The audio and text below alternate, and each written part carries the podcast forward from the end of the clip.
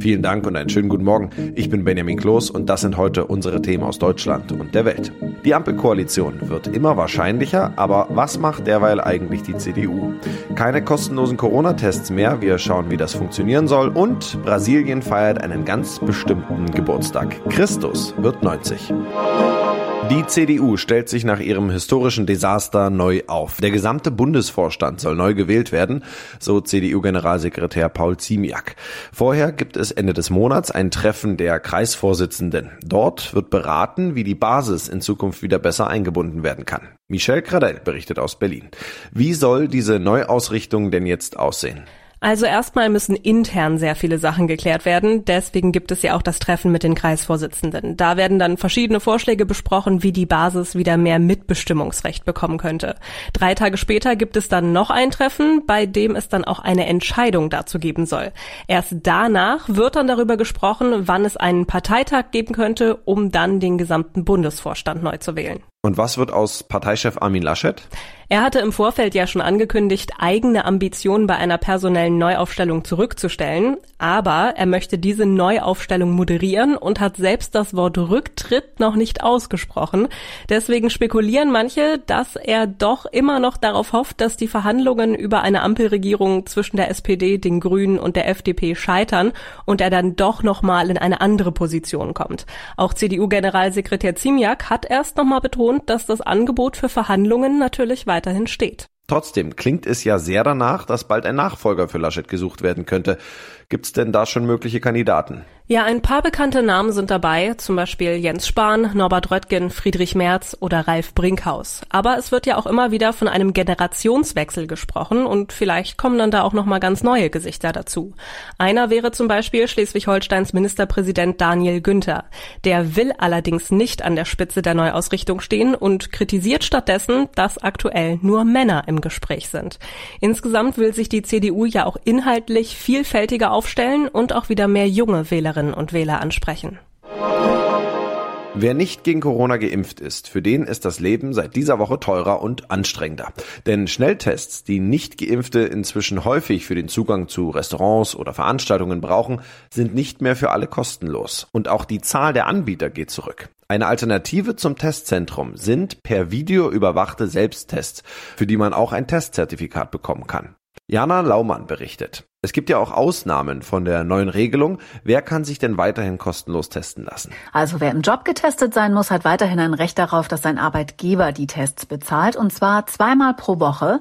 Und auch für Menschen, die zurzeit keinen Impfschutz bekommen können, zum Beispiel Kinder unter zwölf, können weiterhin kostenlos zum Test. Auch für Schwangere entstehen keine zusätzlichen Kosten für Corona-Tests. Sie können sich jetzt zwar auch impfen lassen, dafür bekommen sie aber eine Übergangsfrist bis Ende des Jahres, genau wie Kinder und Jugendliche Jugendliche zwischen 12 und 17 und erst danach müssten sie ihre Schnelltests dann selber bezahlen. Ja, wie soll das denn mit diesen überwachten Selbsttests funktionieren? Die Unternehmen, die das anbieten, bilden Mitarbeiter extra dafür aus, per Video zu überwachen, ob ein Kunde den Test richtig anwendet. Der schaltet dann also zum Beispiel seine Kamera im Handy oder am PC ein, wenn er den Schnelltest macht. Und nur wenn alles korrekt ist, bekommt er anschließend ein offizielles Testzertifikat. Das soll helfen, Fehler zu vermeiden und falsche Testergebnisse. Sie ist 30 Meter hoch, blickt auf Rio de Janeiro und ist das Symbol der brasilianischen Millionenmetropole, die weltberühmte Christusstatue. Das Wahrzeichen feiert Geburtstag und wurde heute vor exakt 90 Jahren eingeweiht und hat seitdem viel erlebt. Martina Farmbauer berichtet für uns aus Rio. Die Statue ist ein Anziehungspunkt für Touristen aus aller Welt. Wie wichtig aber ist sie den Einwohnern Rios? Der Christo ist auch für die Cariocas, wie die Einwohner Rios heißen, selbst sehr wichtig. Also er ist Wahrzeichen der Stadt und Beschützer der Bewohner von Rio zugleich. Die Cariocas freuen sich, dass sie zu ihm aufschauen können, ja verehren ihn geradezu. Manchmal wie gestern, als es den ganzen Tag verregnet war, taucht der Christo dann plötzlich zwischen den Wolken auf. Das hat schon etwas Magisches. Und auch wenn es drunter und drüber gehen mag in Rio, der Christo, der steht da oben stark und fest und schaut auf die Bewohner. Vielleicht kommt daher auch ihre berühmte gute Laune. Ja, es ranken sich ja viele Mythen um die Statue. Kannst du mal ein Beispiel geben? Ja, also was der brasilianische Journalist Rodrigo Alvarez gemeint hat, der vor kurzem eine Christo-Biografie herausgegeben hat, dass er bei seinen Recherchen viel Unsinn entdeckt hat.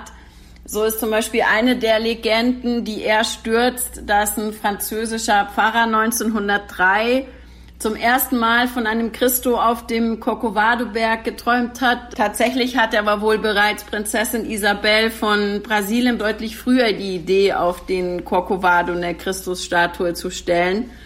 Und das hat wohl nicht mal die katholische Kirche gewusst, auf deren Initiative der Wettbewerb in den 1920er Jahren aber ausgeschrieben wurde. In unserem Tipp des Tages geht es heute um Ihre Sicherheit beim Autofahren, denn die Tage werden immer kürzer. Schon nächste Woche geht die Sonne vor 18 Uhr unter. Im Dunkeln zur Arbeit fahren und im Dunkeln wieder nach Hause kommen, gehört für viele dann nun wieder zum Alltag. Egal ob mit dem Fahrrad, dem Roller oder dem Auto. Das Licht sollte da einwandfrei funktionieren, doch wie kann ich die Einstellung überprüfen? Benedikt Meise berichtet. Schauen wir zunächst mal auf das Fahrrad. Was muss ich da beachten? Konkret beim Licht. Äh, wo kann ich da nachgucken? Also im Netz, da gibt es ja viele Checklisten. Ich habe mir jetzt hier mal eine vom ADFC aufgerufen. So, da ist oben sogar so ein kleines Fahrrad abgebildet. Und wenn wir jetzt mal aufs Thema Licht gucken, was brauche ich da? Klar, Lampe vorne und hinten, ob mit Dynamo oder Akku ist egal. Das Licht muss halt nur bei der Dämmerung funktionieren. Reflektoren an den Speichen sollten auch vorhanden sein. Alternativ gehen auch weiße Sticks, also das sind so kleine Röhrchen, die man um die Speichen macht. Und Rückstrahler, auch ganz wichtig, die müssen sogar tagsüber am Rad bleiben, die Lampen ja nicht. Schauen wir auf die motorbetriebenen Fahrzeuge. Welche Tipps gibt's da? Also zunächst kann man sein Fahrzeug mal kostenlos lichttechnisch überprüfen lassen. Seit 1956 gibt es nämlich bundesweit in den Werkstätten die Aktion Lichttest im Oktober. Kleinigkeiten können da sofort justiert oder ausgebessert werden. Sollte es ein größerer Defekt sein, klar, dann muss man auch bezahlen, aber das reine Nachgucken ist kostenlos. Licht am Auto nachgucken oder justieren wird ja inzwischen auch elektronisch gemacht. Selbst Hand anlegen geht oft oftmals nicht mehr oder kann halt auch schief gehen. Deshalb lieber mal ab in die Werkstatt, wenn man sich beim Thema Licht unsicher ist. Was sollte ich als Autofahrer denn noch beachten, um sicher in der dunklen Jahreszeit unterwegs zu sein? Ja, zum Beispiel nicht blind auf die Lichtautomatik vertrauen, lieber per Hand das Licht regeln, rät der Autoclub Europa, denn die Lichtsensoren können auch mal verdreckt sein oder durch Nässe irritiert werden. Apropos Nässe, sollte ein Scheinwerfer von innen mal beschlagen, das kommt ja hin und wieder mal vor, gerade bei älteren Modellen, einfach das Licht einschalten, dann entweicht die Feuchtigkeit. Den Scheinwerfer dann aber besser mal im Auge behalten, denn wenn das öfter vorkommt oder die Gläser schon matt oder milchig sind, dann lieber auch mal in der Werkstatt tauschen lassen. Darf ich denn zusätzliches Licht einschalten oder anbringen? Also Nebelscheinwerfer sollten beispielsweise wirklich nur bei wetterbedingter schlechter Sicht wie Regen, Nebel oder Schneefall eingesetzt werden, so der Autoclub Europa.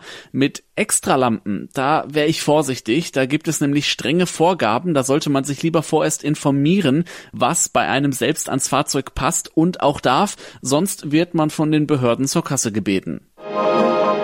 Und das noch gute Nachrichten fürs Klima kommen aus Frankreich. Mit einem neuen Verbot kämpft unser Nachbarland zukünftig gegen zu viel Plastikmüll. Ab dem kommenden Jahr dürfen rund 30 Obst- und Gemüsesorten nur noch ohne Plastikverpackung verkauft werden. Alix gibt es dann nur noch so oder in Papier zu kaufen. Dorothea Finkbeiner berichtet aus Paris. Ab Januar muss hier Plastik um Äpfel, Birnen, Bananen, Orangen, Paprika, Lauch, Auberginen und so weiter nach und nach verschwinden. Insgesamt hofft Frankreich so eine Milliarde Plastikverpackungen pro Jahr einzusparen. Zwei Ausnahmen wird es geben, nämlich für große, schwere Chargen ab eineinhalb Kilo und für besonders empfindliche Waren wie Himbeeren, Erdbeeren, Keimlinge oder Sprossen. Hier haben die Herstellerfirmen noch bis Mitte 2026 Zeit, sich alternative Lösungen einfallen zu lassen. Ja, das war's von mir. Ich bin Benjamin Kloß und wünsche Ihnen noch einen schönen Tag. Bis morgen.